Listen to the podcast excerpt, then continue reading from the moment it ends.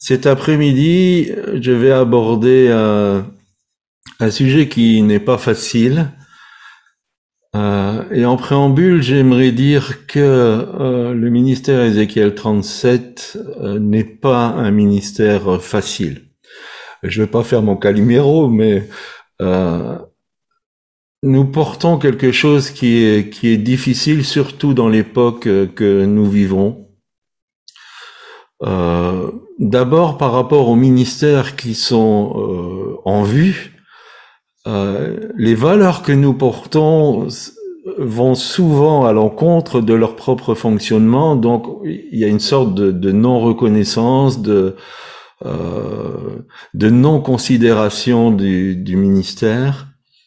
Après, nous sommes confrontés à tous des faits de, de société qui, qui sont des faits de société parce que nous sommes dans, dans l'époque où nous sommes, où euh, Paul dira à Timothée, sache que dans les derniers temps, il y aura des temps difficiles et nous sommes dans euh, ces temps difficiles. Nous sommes dans la génération euh, Netflix où on regarde ce qu'on a envie quand on a envie, euh, dans la euh, génération euh, micro-ondes où tout doit aller très très vite, dans la génération où chacun choisit un peu ce qu'il a envie de faire et il suit un peu ce qu'il a envie de, de, suivre. Et donc nous sommes confrontés à, à des Goliaths euh, ces Goliaths, euh, il y en a plusieurs. Hein, c'est euh, ces Goliaths, c'est c'est un état d'esprit d'indiscipline en, en, général. Faut savoir que une des caractéristiques du péché, c'est la rébellion. Et donc nous sommes vraiment dans une génération de, de rébellion où il y a un déni de, de, tout ce qui peut être autorité. Et ce n'est pas que dans l'Église qu'on retrouve ça, mais dans toute la société, on voit très bien que il y a, un déni de, ce qui est l'autorité et aussi dans un siècle d'impunité où chacun fait ce qu'il a envie de faire tout en croyant qu'il n'y a pas de conséquences à, ce qu'il est en, train de faire. Nous sommes aussi dans un siècle où euh, euh, les personnes ne sont plus dans l'identité qui était euh, la leur au départ au niveau de, de la création. Euh, et je ne parle pas ici simplement de euh, du transgérisme, mais euh, même au niveau des hommes, des femmes, ce pourquoi ils ont été créés souvent ne fait plus leur identité. Et donc on est dans, dans tout ce, ce marasme. Ajoutez à cela que euh, ce que nous portons prophétiquement n'est pas un message populaire parce que euh, nous avertissons des dangers, de se préparer, de temps difficiles où il faut euh, vraiment s'accrocher au Seigneur de tout son cœur, chercher son à avoir une bonne intimité avec lui, chercher à, à percevoir dans la parole les perles qu'il nous a laissées. Donc nous avons aussi, même au niveau prophétique, un message euh, qui va à contre-courant. Euh, ce serait euh, beaucoup plus facile de, de prophétiser le réveil dans tel endroit, une bénédiction extraordinaire du ciel dans tel autre endroit. C'est pas ce que ce que nous portons. Donc nous sommes confrontés à, à tout ça et aussi avec ce, ce souci de permettre à des personnes qui n'auraient certainement pas eu euh, l'opportunité de, s'exprimer, de pouvoir trouver un créneau pour pouvoir apporter à, d'autres la bénédiction que, que Dieu leur a donnée, donc euh, par rapport au talent qu'ils ont reçu, euh, et donc d'essayer de créer ces espaces où que ça soit au travers d'elle, des écrits d'elle, que ça soit au travers euh, euh, de la radio, que ça soit même au travers de, la communauté, de donner la possibilité à des personnes qui euh, ne pourraient absolument pas trouver un fonctionnement, de pouvoir trouver un fonctionnement. Donc nous portons tout ça, et c'est pas toujours facile de, de faire passer ces valeurs et j'aimerais dire, euh, en préambule de, de ce message que euh, chacun, chacune d'entre vous, nous les portons dans notre cœur. Et même si quelquefois notre euh, discours est un peu cru, quelquefois si nous prenons des positions qui sont un peu difficiles, nous avons toujours en arrière-plan le désir de votre bien-être et de du fait que vous puissiez rentrer pleinement euh, dans cette grâce que Dieu euh, veut vous donner. Euh, nous sommes vraiment peinés par toutes les conséquences de, ces déviances, de, nous sommes vraiment peinés de, voir que les, personnes souffrent et que finalement elles ne prennent pas conscience de quelque part pourquoi il y a cette souffrance. Et nous essayons de, de faire passer un message, euh, de dire voilà, vous portez une souffrance, mais si vous recalquez votre vie sur euh, les, euh, les principes de la parole de Dieu, qui sont, euh, j'aime à l'appeler le manuel du fabricant, c'est-à-dire que Dieu, quand il a donné la parole, c'était pour que on puisse pleinement vivre notre vie sur cette terre euh, d'une bonne manière. C'est un peu comme euh, les consignes quand on achète quelque chose. Et bien souvent maintenant, on prend plus le temps de, lire le mode d'emploi. Mais si on veut, euh, si on achète un appareil, on veut tirer pleinement tous les bénéfices de ce que l'appareil peut faire. Il faut lire le mode d'emploi et, quelquefois on passe à côté de certaines fonctionnalités que nous n'avons pas perçu parce que nous n'avons pas lu le, mode d'emploi. Et faut comprendre qu'au travers de la parole, Dieu euh, ne dit pas les choses pour nous embêter, pour nous compliquer la vie, pour euh, euh quelque part que ça tourne carré. Dieu donne des conseils parce que en suivant ces conseils, nous allons pleinement être libre, heureux, même si nous vivons dans des situations délicates et difficiles, mais en mettant ces principes en action, nous allons pouvoir pleinement nous épanouir dans le pourquoi nous avons été créés et le comment nous avons été créés. Donc Dieu n'est pas là pour nous contrarier, au contraire, il est là pour dire, mettez ces paroles en pratique et vous vivrez et vous serez heureux. Et donc voilà, nous essayons de, faire euh, passer ce message parce que nous voyons malheureusement beaucoup de personnes qui souffrent parce qu'elles ne captent pas que si elles euh, calquent leur vie sur ce que la parole de Dieu dit, elles seront euh, épanouies, heureuses, même si les circonstances, les événements ne, sont pas faciles. Donc cet après-midi, j'aimerais parler d'un sujet euh, un peu délicat. Euh, c'est la place de la femme dans l'Église. Alors c'est quelque chose qui a déjà été débattu un peu dans, dans le groupe L, mais je voulais y revenir. Parce que, en toute honnêteté, euh, vous avez besoin, vous êtes dans une communauté, vous avez besoin de comprendre notre fonctionnement, pourquoi nous faisons les choses, et nous voulons vraiment être en clarté de dire pourquoi nous euh, avons tel et tel euh, principe. Parce que nous essayons toujours d'être équilibrés sur la parole de Dieu. Et aujourd'hui, nous, nous essayons de trouver l'équilibre entre un déni de ce que euh, la femme peut apporter dans l'Église de Christ, qui est un extrême, et l'autre extrême qui est une libéralité, une libéralisation de, de, de la femme et de la faire rentrer dans des domaines où elle n'a pas été créée, elle n'a pas la physiologie pour faire ces choses. Et la mettre dans cette position, c'est la mettre en danger. Donc, euh, je vais essayer, euh, par la parole de Dieu, d'essayer de montrer cet équilibre. Parce que la parole de Dieu est équilibrée. Et pour avoir un équilibre au niveau de, la parole de Dieu, euh, il faut cerner l'ensemble de la parole de Dieu. Malheureusement, souvent, il y a des, euh, enseignements qui sont, qui sont malhonnêtes, qui sont pas honnêtes.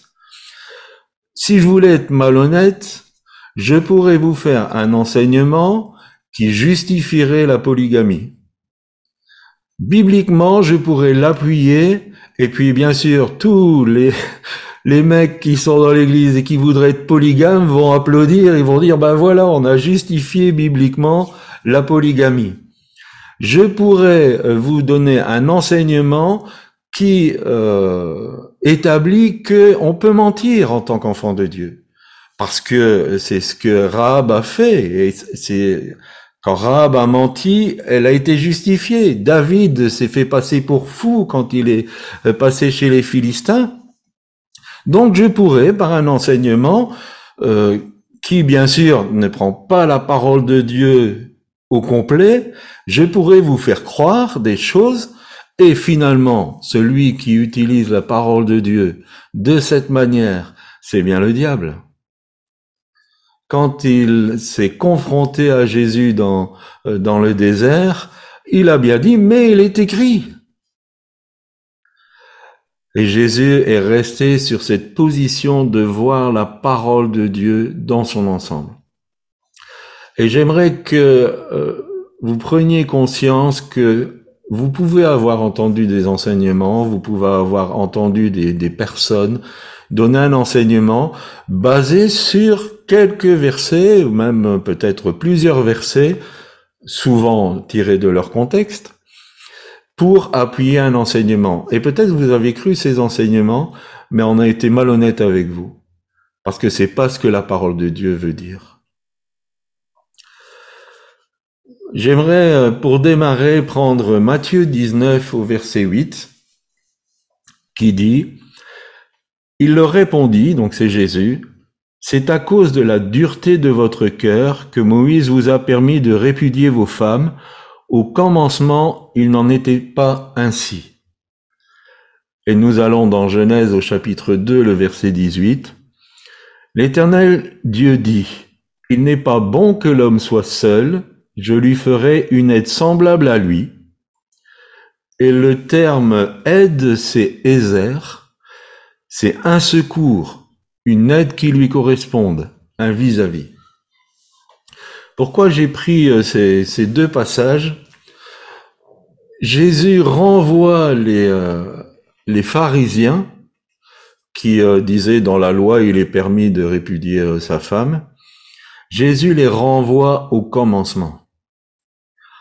Et la pensée de Dieu au niveau de la création de la femme était bien déterminée, était bien précise. Et il faut revenir au commencement pour savoir la volonté de Dieu par rapport à la création de la femme. Dieu a fait un constat. Rappelez-vous, il a ramené les animaux à Adam pour qu'il leur donne un nom. Il a, euh, Adam a donné un nom à tous les animaux qui avaient été créés, mais il est dit, il n'a pas trouvé un vis-à-vis, il n'a pas trouvé cet Ézer chez les animaux. Dieu a dit, il n'est pas bon que l'homme soit seul, et donc je vais lui créer cet Ézer. Créer cet Ézer, ça veut dire que euh, la femme est un prolongement. Si nous comprenons bien la pensée de Dieu, Ève était un complément, un secours pour l'homme. Et je pense que je peux affirmer que la création de la femme, c'était un manque chez l'homme. L'homme n'était pas complet. Il ne pouvait pas se, suffire à lui-même. Et Dieu a créé un vis-à-vis, et ce vis-à-vis, ça lui correspond parce que c'était pas un animal, c'était un être humain.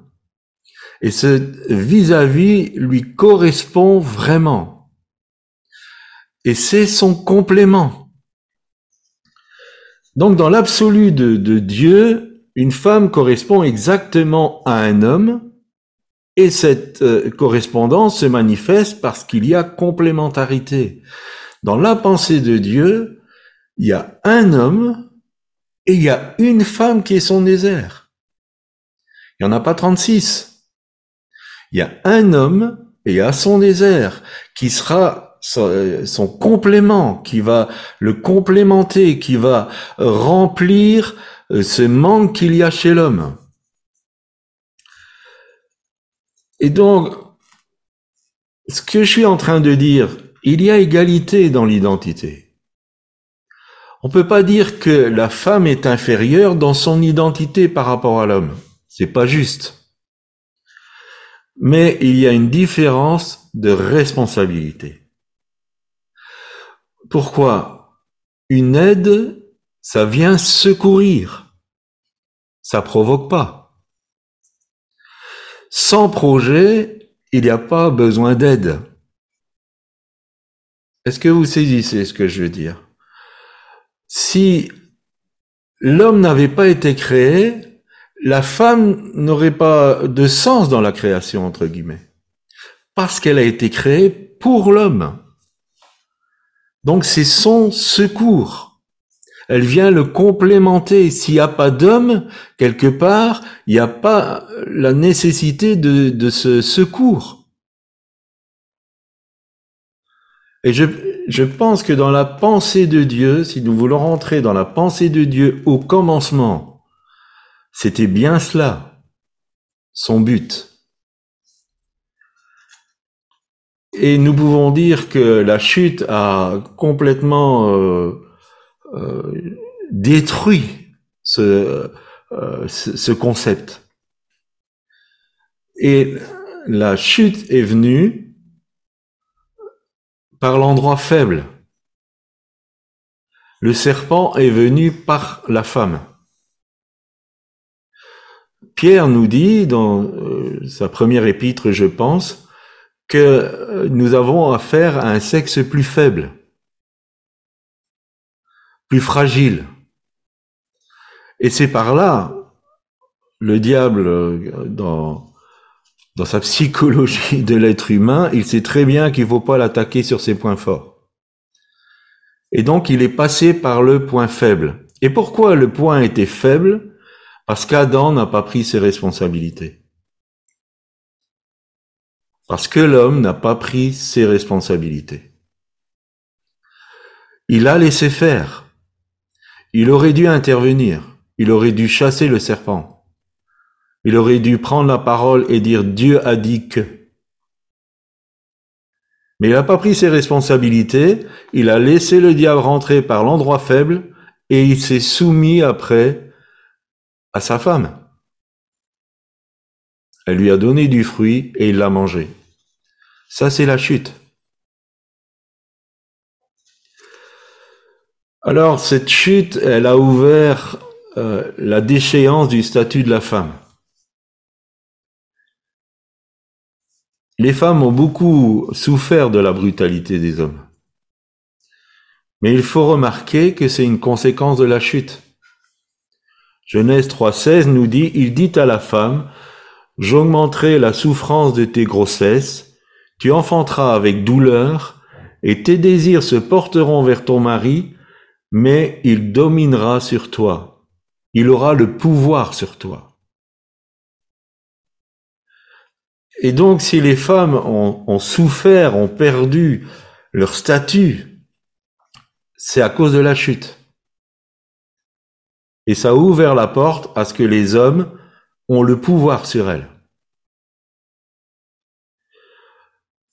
Je ne suis pas en train de dire que les mouvements pour la libération de la femme sont une mauvaise chose, au contraire.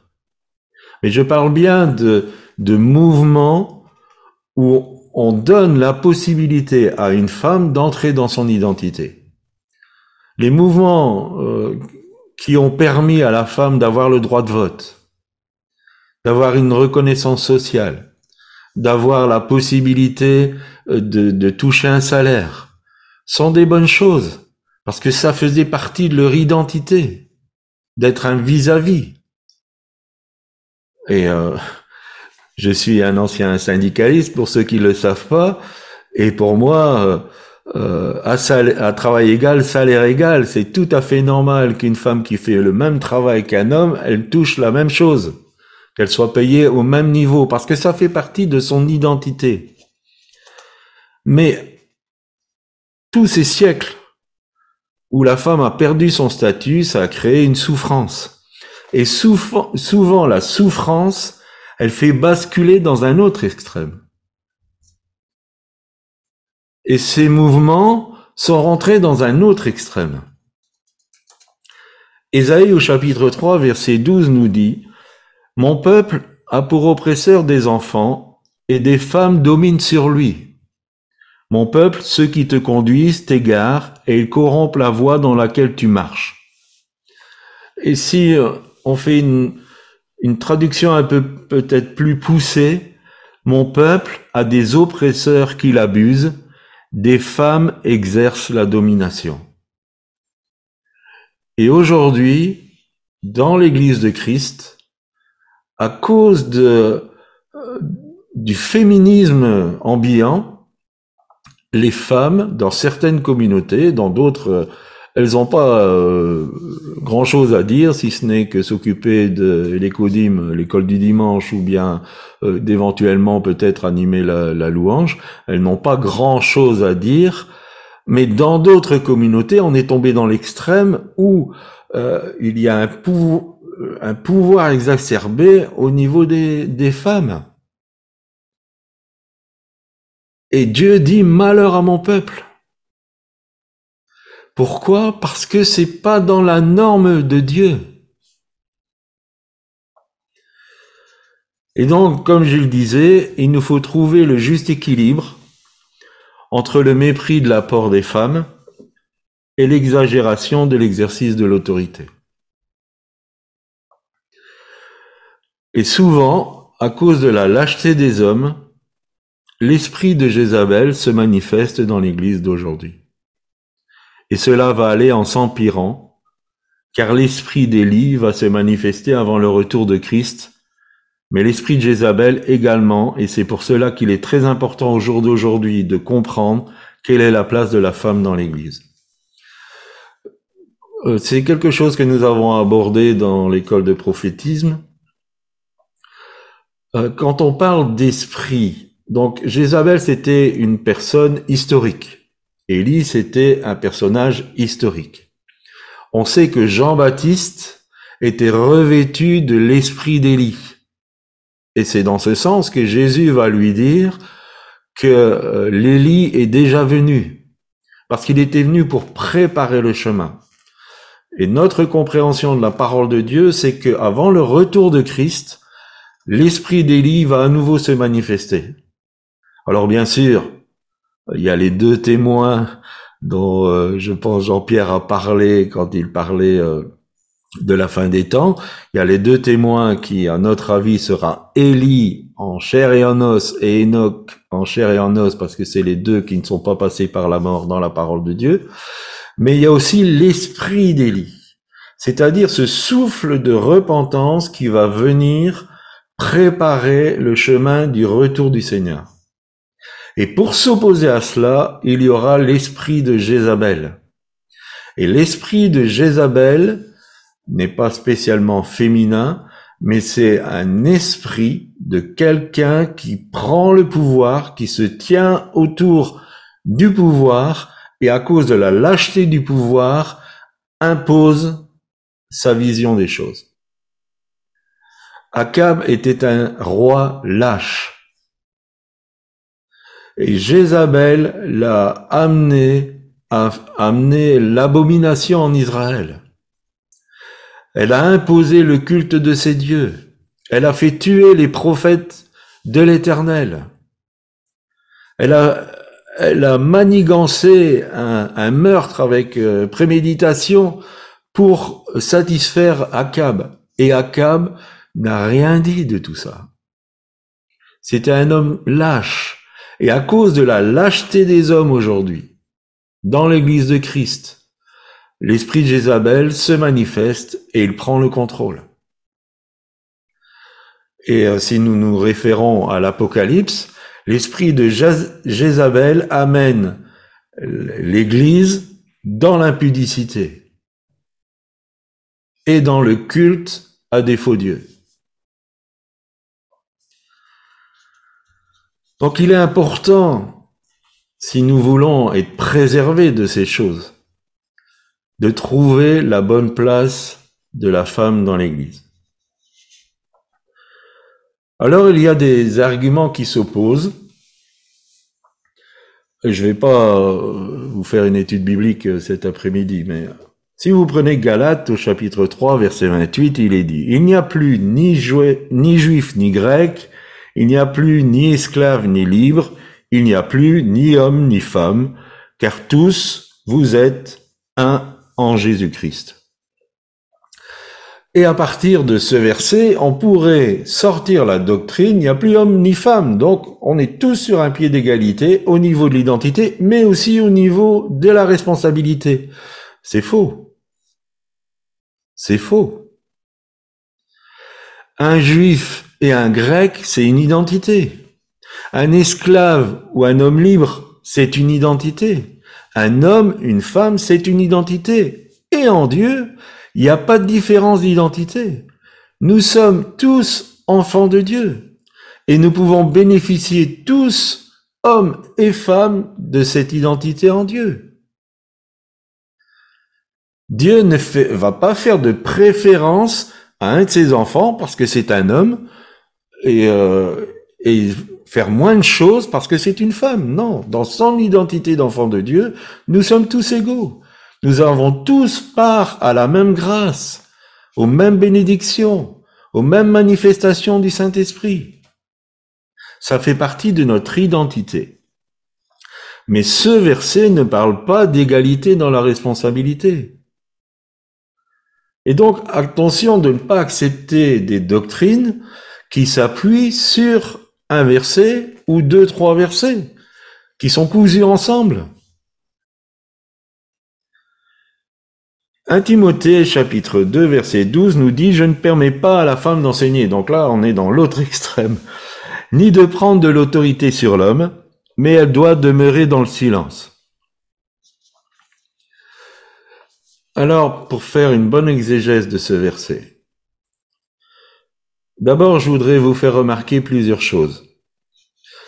Et si j'en parle, c'est parce que bon, euh, cet enseignement, il, va peut-être dépasser le cadre de la communauté. Je pense que vous tous qui êtes là, vous êtes d'accord que la femme peut donner un, message. Mais j'aimerais être au clair avec... Euh, nous avons des fois des, réactions, euh, rien que poster une prédication de la communauté faite par une femme, nous avons des gens qui nous sortent ce verset, qui excusez-moi, qui, euh, qui disent mais qu'est-ce qui peut arriver de bon si on laisse les femmes prêcher et ainsi de suite. Donc, ce que je voudrais vous faire remarquer, Paul ne dit pas Dieu ne permet pas à la femme. Ça fait une différence. S'il aurait dit Dieu ne permet pas, ça veut dire qu'il avait une révélation de la part du Saint-Esprit et de Dieu que la femme ne peut pas enseigner. Ensuite, le ni est cumulatif. C'est-à-dire que dans la pensée de Paul, si la femme n'enseigne pas, ça va pas lui permettre de prendre autorité sur l'homme. Donc les deux sont collés ensemble. Et donc en fait, dans la pensée de Paul, ce qu'il veut communiquer, c'est ne donner pas à la femme l'opportunité de prendre autorité sur les hommes parce qu'elle enseigne. Troisième des choses, c'est de quel enseignement parle-t-on? Parce qu'il y a toutes sortes d'enseignements. Paul était apôtre et Timothée était apôtre aussi. Il faisait partie de euh, l'équipe apostolique. C'était euh, quelque part celui qui allait reprendre le flambeau quand Paul allait rejoindre la patrie céleste. La doctrine apostolique, elle appartient aux apôtres. la profondeur de la doctrine appartient aux apôtres.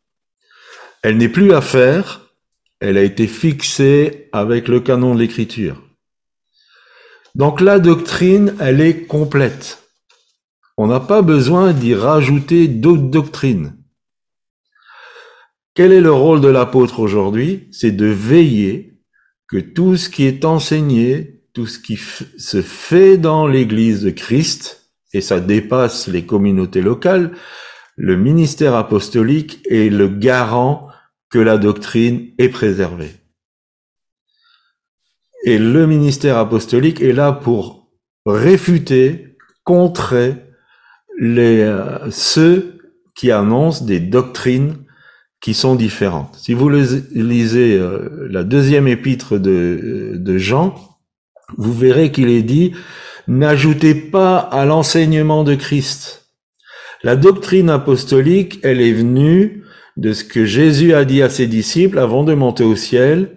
Faites de toutes les nations des disciples et enseignez-leur à observer tout ce que je vous ai prescrit. Ça, c'est la doctrine apostolique. Ce que les apôtres ont fait dans les actes, dans les épîtres, c'est établir la doctrine apostolique. Aujourd'hui, elle est complète. On ne doit pas y ajouter. D'ailleurs, dans Apocalypse, il est dit malheur à celui qui ajoute quelque chose. Et nous avons toutes sortes de doctrines qui circulent dans les églises, sur euh, le net et ainsi de suite, qui dépassent la doctrine apostolique, qui vont même à l'encontre de la doctrine apostolique. Et donc les apôtres que Dieu a suscités, qui sont encore un ministère aujourd'hui, sont les garants de cette doctrine et de réfuter tout ce qui est contraire à la doctrine apostolique.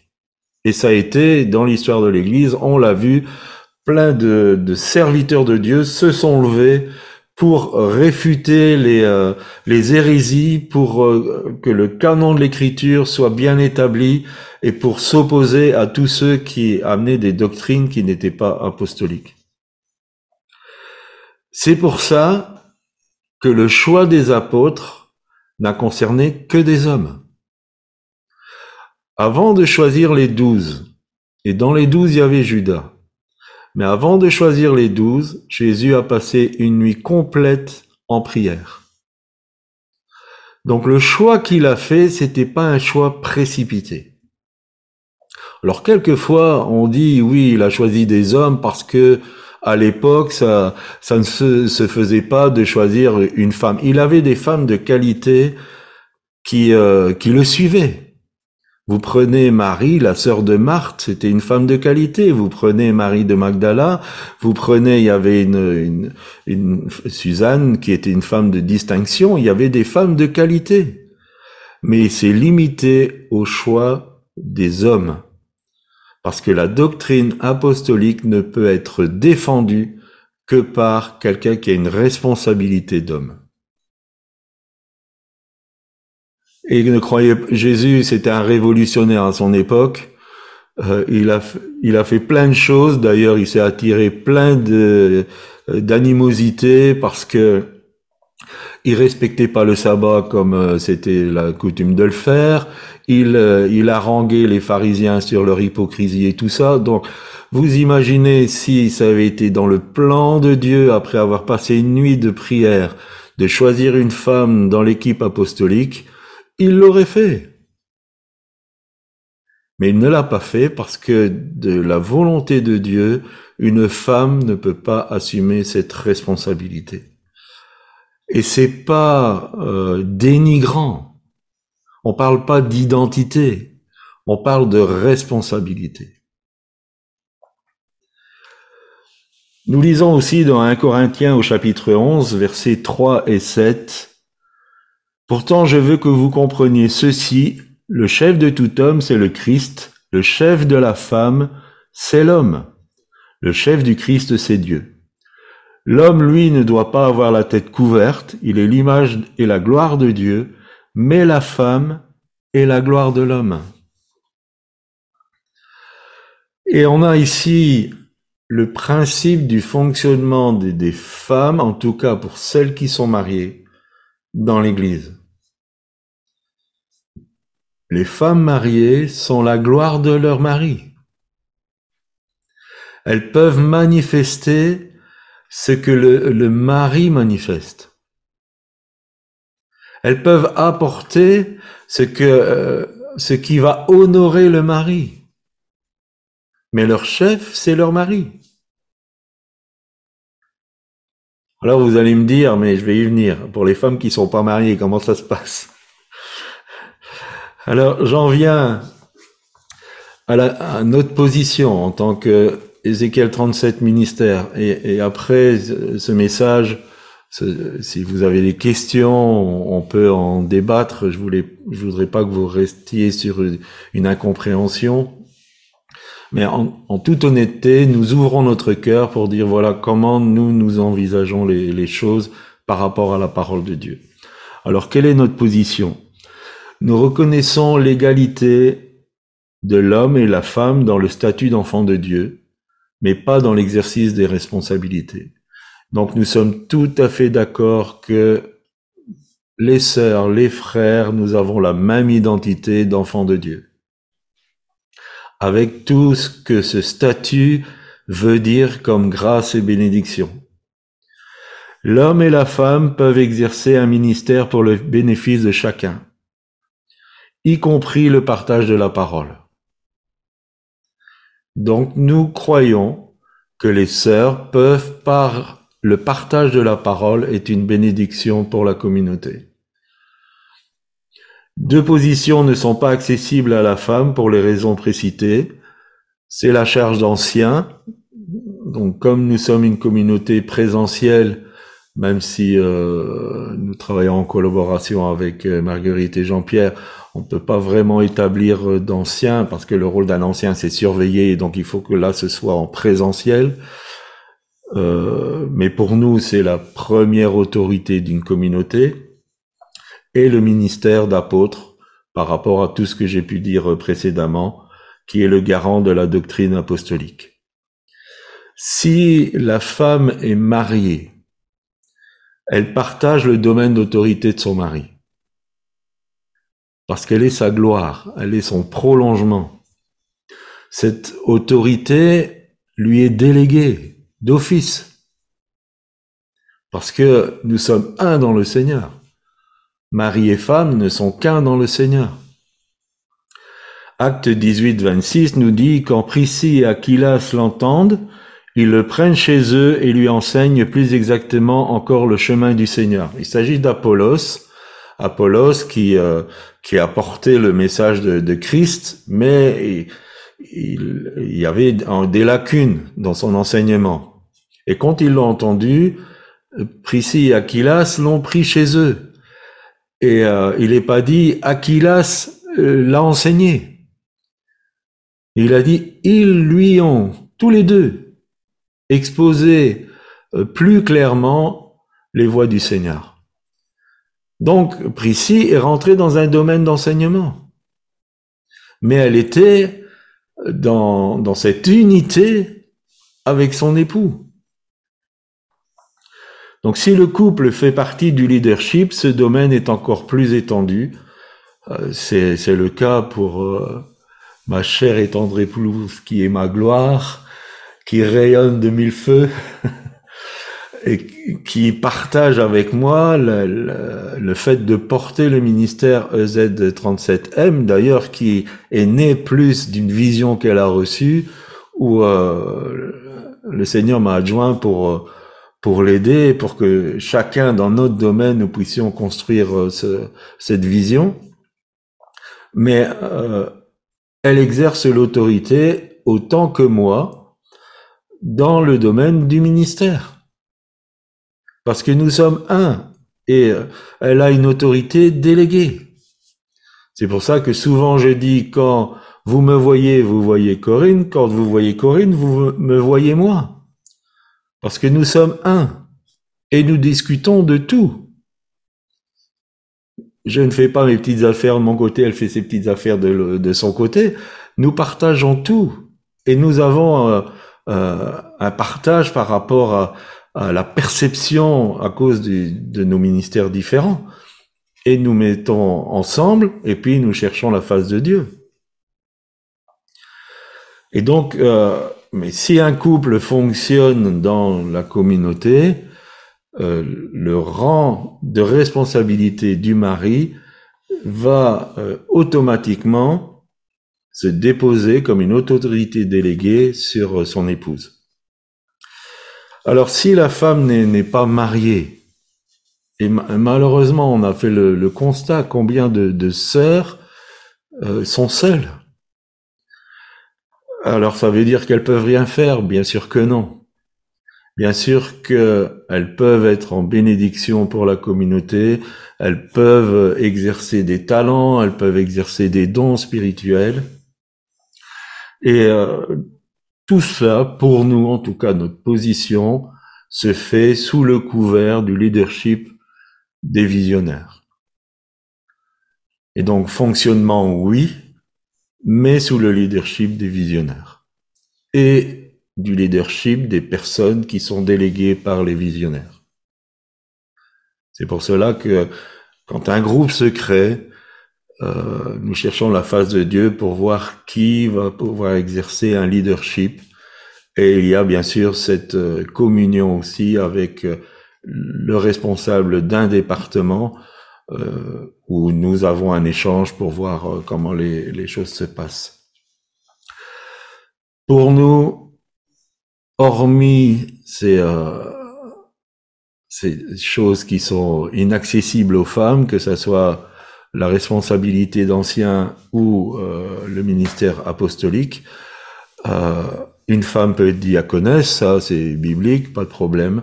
Pour nous, une femme peut être évangéliste, elle peut être docteur, dans le sens qu'elle a une connaissance approfondie de la parole de Dieu. Elle peut être pasteur, parce que pour nous, pasteur, ça veut pas dire euh, leader d'une communauté, ça veut dire quelqu'un qui prend soin des gens. Et donc pour nous, une femme peut tout à fait exercer le ministère pastoral dans les critères d'Ézéchiel 34. Tout ça est dit dans la, dans la formation pour ceux qui, qui l'ont fait. Donc voilà, euh, je pense que cette mise au point était euh, nécessaire pour que vous soyez pleinement au courant de comment nous portons les choses, comment nous voulons fonctionner, et euh, qu'il n'y ait pas de, de quiproquo. J'espère que ce message vous aura fait du bien aussi et recentré sur euh, ce que doit être exactement la, place de la femme dans la communauté. Euh, et nous espérons que d'entre vous et chacun, vous allez pouvoir trouver votre place et pouvoir être une bénédiction pour les autres parce que vous êtes la bonne personne à la bonne place. Et donc, euh, l'équilibre se trouvera toujours entre l'extrême du déni du potentiel féminin et l'extrême d'un féminisme exacerbé. Je vous remercie de m'avoir écouté.